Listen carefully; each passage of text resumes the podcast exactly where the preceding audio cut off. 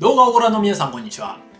大学院合格請負になおかつ、えー、文書アドバイザーの藤本健一でございます。えー、今回のですね、藤本の格論ではこのテーマでお届けをしてまいります。今日のテーマはこちらです。えー、看護学校の小論文に書くべきこと、書くべきでないことという、はい、オタク会計士の山根さんの方式を使わせていただいて、まあ、この紙出す形って結構リアルでいいかなって思うんですけど、どうでしょう？賛否両論を聞かせていただければと思います。えー、うちのですね、高校生でですね、まあ、大学の看護学科を目指している方、また国公立の医学部を目指している方、そういった方からのお問い合わせもいただくことがございます。えー、こういった場所、まあ、あの、栄養入試であるとか推薦入試、そういったところで受ける方もいらっしゃるんですが、小論文結構出てくることありますね。で、その場合にですね、書くべきこともあれば書くべきでないこともあったりするわけでございます。えー、これ知らないで書くとですね、なんか一生懸命書けば書くほどマイナスになってしまうということもありますし、まあ逆にですね、まあこれ何がを書くべきかが分かっていると、えー、出題者が用意した落とし穴にはまらずにですね、自分で対策をしていけるというところにもなっていきます。ということで今回はこの看護学科の小論文に書くべきこと、書くべきでないことというテーマでお届けをしていきたいと思いますが、まあ看護学科、まあ例えばですね、いろんな、えー、看護学科というといろいろあります。例えば専門学校の看護学科もあれば、えー、看護学校、えー、看護学科、まあ当たり前ですよね。これは当たり前なところとしてあります。あとはですね、大学の看護学科。まあ、実はですね、看護師になる方法っていろんな方法でなれるというところがあります。まあ、それらにですね、共通するものとして、まあ、小論文が出る場合、例えば栄養入試や推薦入試出る場合、あるいはですね、死亡理由書を事前に提出する必要がある場合でも、まあ、問われることっていろいろあるんですね。え、例えばこういったものが問われるわけです。えー、一つは死亡理由に関するもの。例えばあなたはなぜ看護師を目指すんですかとか、あるいはなぜあなたは医療従事者を目指すんですかそういった形を問われるという死亡理由系のところ。え、また医療知識に関するところも聞かれたりしますと。医療知識というのは例えばですね、インフォームドコンセントについての話、あるいはセカンドオピニオンであるとか、あるいは今現在においての日本の医療費の増大についての問題、えまたチーム医療であるとか、今問題となっているところ、あるいはそういったところの内容ですね。まあ、これは知らないと解けないというところもありますので、何ら、この後説明しますが、何らかの形で勉強しておくといいですよというところ。で、続いて、医療倫理系というものがあります。え、これは何かというと、例えばクオリティオブライフの話であるとか、え、患者さんのどういう風にすれば患者さんの最善の利益につながるか、そういったた形の出題が問われることもありますが、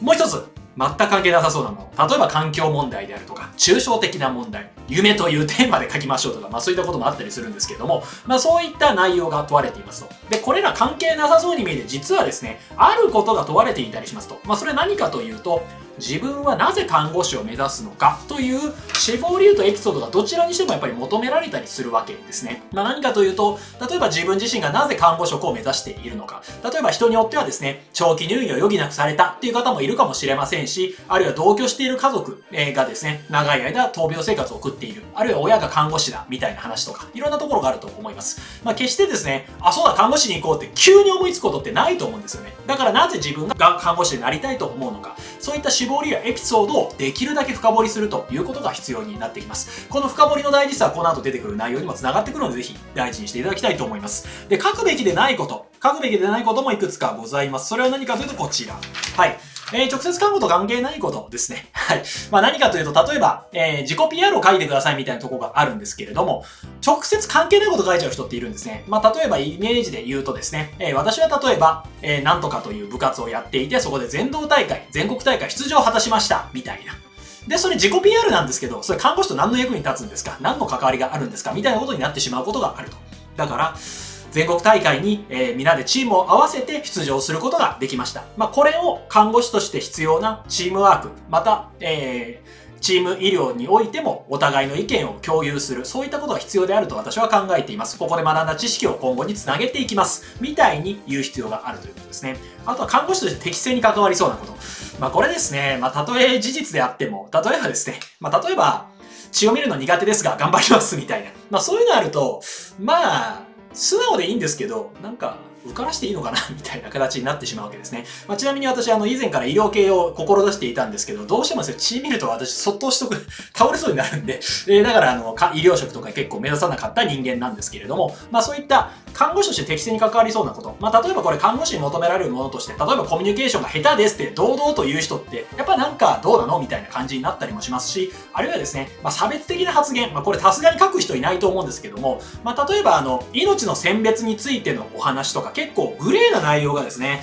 えー、この医療倫理のとこに出てくることってあるんですね。まあ、そういう場合も例えばですね、命の重みはあると。だからこそ、みたいな、そういったあの、極論を言わないというのは結構大事になってきたりするわけですね。はい。っていうところです。で、えーこれらの小論文、死亡理由系に関するところで使える法則があります。それは何かというと、過去、現在、未来の法則というものでございます。過去、現在、未来の法則。これ私がですね、塾の中でお伝えしている内容なんですけれども、これ何かというと、死亡理由にはですね、あるいは死亡理由書小論文には、過去、現在、未来。この一連の流れが分かりやすいように、一本の直線で繋がるように書きましょうというのがこのポイントでございます。えー例えばですね、まあ、悪い例から言いますと、えー私は高校時代にこういうことをやってきましたと。例えばソフトボール部で全道大会出場を果たしましたよと。えーで、え私としたら看護師になりたいと思っています。で、終了後はですね、はい、自分自身はこうこうこういうところで、はい、え一般職で頑張りたいと思いますみたいな。まあ、何のつながりもないことを言ってしまうと良くないよということになります。そうではなくて、例えばソフトボール部で、はい、全道大会出場を果たしました。えーこのソフトボール大会出場に果たして、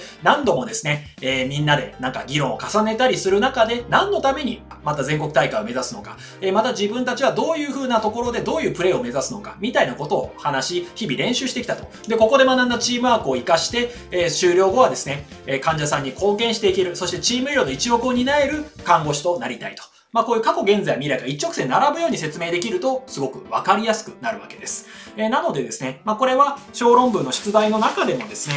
こういった死亡理由に関するところはぜひこれで対応していただければというふうに思います。で、医療知識、医療倫理についてはですね、これは二つのシーン、えー取り組むということで医療知識を学びましょう。二つのシーンというのは何かというと、新聞と新書ですと。えー例えば新聞、まあこれ週1回でもいいです。自分で買って読んでみることをお勧めしています。まあなんでかというと、今の医療ニュースであるとか、今何が問題になっているか、これが時事問題と出場、取材されることもありますし、過去も見ていてもですね、新聞からの出題結構あったりします。まあ特に朝日新聞ですね。まあ朝日新聞からの出題が結構多かったりもするので、たまに買って読むっていうのは非常にいい方法ですね。えーで、新聞と新書。例えば医療に関する新書。新書というのは文庫本よりちょっとでかいもののことを言います。まあ例えばですね、これ文庫本なんですけど、それよりちょっとでかいものがこういう風な、はい、新書というものですね。これで医療に関する本、いろいろと出ていますので、ぜひお買い求めいただいてお読みなさるといいかなというところでございます。はい。えーまとめです。まあ、どちらにしてもですね、小論文においては、なぜ看護師になりたいか、これを言語化して深掘りしておくのが大事ですよというところですね。まあ、これ何かというと、はい、全く関係なさそうに見える出題、出たりすることもあります。えーそういったものでもですね、例えば看護師になぜなりたいのか、看護師としてどういう医療を提供していきたいのか、えーまた日本の医療について自分はどういう意見を持っているのか、これを深掘りしていくっていうのはすごく大事になっていきます。そういう力をつけておくと、自分が、はい、小論文の中で何か聞かれた時でも対応ができたりもしますので、そういうふうに深掘りをしていこうというところですね。えー、ちょっと駆け足になりましたが、はい、看護学科の小論文に書くべきこと、書くべきでないこと、基本的にはですね、看護師としての適正、看護師として自分はなぜやりたいのかを深掘りして、それに関することを書いていくのがポイントですよと。で、書くべきでないのは、看護師として適正に関わりそうなこと。はい。えー、私はあんまり人間とか人と関わるのが得意ではありませんが、頑張りますみたいな。たとえ事実でも言わない方がいいですよねと。っていうところで、はい、考えていきましょうと。まあ、当然、あの、もっと細かな話はですね、えー、体験授業の中でもお話ししております。もし体験授業をご希望の方は、下の URL、LINE であるとか、まだメルマガご返信いただければ私は必ず見ますので、またお気軽にご連絡いただければと思います。えー、こういった形の情報発信、えー定期的に行っております。もっと見たいという方は、いいねボタン、チャンネル登録ボタン、また、概要欄からメルマガ登録、LINE 登録も可能ですので、お気軽にどうぞ。今回も最後までご覧いただきまして大変にありがとうございました。